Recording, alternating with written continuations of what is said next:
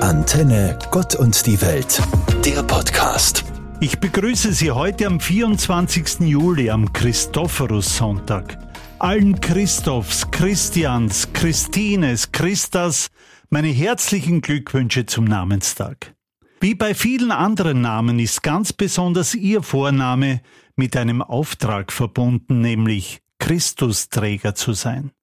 So lautet nämlich dessen wörtliche Übersetzung. Nun, wer ist dieser heilige Christophorus? Von hühnenhafter Größe soll er gewesen sein, und würde man heute nach den Likes gehen, wäre er einer der ganz großen Stars in der Riege der Schutzheiligen und Nothelfer.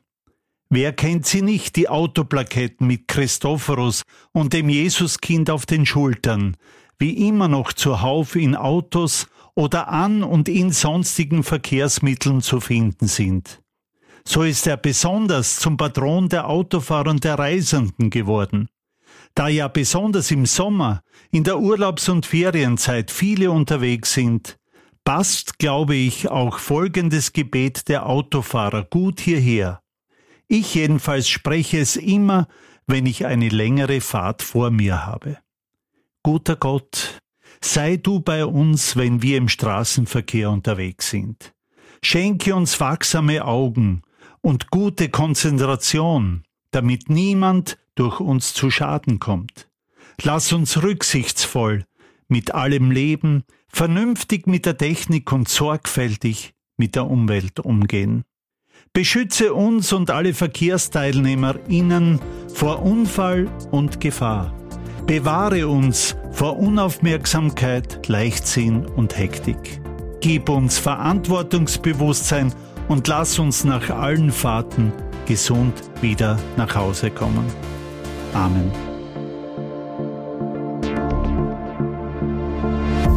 In der Vorbereitung dieser Gedanken warf ich knapp vor Ferienbeginn einer Schulklasse folgende Frage zu. Woran denkt ihr, wenn ihr an Sommer, Urlaub und Ferien denkt? Wie aus der Pistole geschossen, rief ein Mädchen spontan heraus an Freiheit. Das ist es tatsächlich keine Zwänge, einfach das tun, was ich möchte und nicht das, was ich sollte.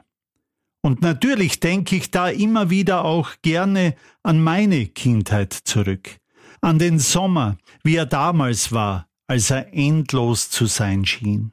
Trotz vieler Arbeit am Bauernhof, trotz harter Mühe und viel Schweiß, trotz vieler Entbehrungen, bestimmten den Tag Familie, Zusammenhalt, Freiheit und vor allem Zufriedenheit. Fehlen durfte auf keinen Fall ein alter Kofferradio, batteriebetrieben. Dieser musste einfach immer dabei sein mit Sport und Musik, Treffpunkt Studio 4, Austropop, ABBA, Pink Floyd. Sie waren mein Soundbett, in dem ich mich wohlfühlte. War das ein Spaß? Ja, direkt ein Gedicht. Affenhitze. Danach grelle Blitze, Traktorfahren, bis wir fertig waren. Most zum Trinken, bis zum Abwinken. Kühles Nass, das war mein Sommerspaß. Ich will ihn wieder, den Sommer von damals, Freiheit. Ich höre immer wieder den Satz, Corona hat die Menschen verändert. Das soziale Verhalten, den Zusammenhalt, das Gemeinschaftsgefühl. Das stimmt sicher. Aber Corona hat auch unsere Kirche verändert. Das Leben in den Pfarrgemeinden. Meine Sorge gilt den immer leerer werdenden Kirchen. Ob die Wende hin zu einer virtuellen Frömmigkeit, zum Mahl und Segen aus der Ferne, zum Knien vor dem Bildschirm wirklich die beste Lösung war und ist? Meine Sorge gilt dem Gedanken, wie bekommen wir die Gläubigen wieder in die Kirchen zurück? Denn alleine Christsein ist ein bisschen so wie alleine Fußball spielen. Natürlich kann man den Ball auch allein in ein Tor kicken, aber Spaß macht das keinen. Wesentlich schöner ist es doch, wenn man gemeinsam spielt, so wie es unsere Fußballerinnen bei der Europameisterschaft erfolgreich vorgezeigt haben. Wenn man verbindlich zu einem Team gehört, Erfahrungen teilt und jemanden hat, der einen trainiert, so dass man mit den eigenen Fähigkeiten nicht nur auf der Stelle tritt. Wichtig ist es, die richtige Mannschaft zu finden. Das ist beim Sport nicht anders als beim Glauben. Auch hier ist es wichtig, die passende Gemeinde zu finden, in der man sich mit der eigenen Herangehensweise, den Fähigkeiten und Bedürfnissen aufgehoben und verstanden fühlt. Dazu hilft es sicherlich, sich verschiedene Gemeinden anzuschauen, wo man die Freude am gemeinsamen Feiern sowie das Gefühl des Glücks verspürt. Einfach da und dabei zu sein.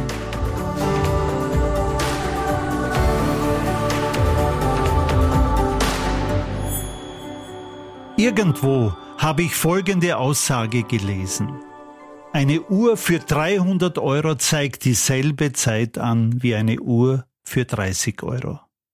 Die Einsamkeit in einem Haus mit 400 Quadratmetern ist die gleiche wie in einer Wohnung mit 40 Quadratmeter. Ob du in der ersten oder zweiten Klasse reist, du kommst doch am selben Ziel an. Eines Tages wirst du feststellen, dass das Glück nicht von materiellen Dingen abhängt, sondern von der Liebe und den Menschen, die dich umgeben, von der Freude am Leben und vom Gefühl des Glücks, heute da zu sein.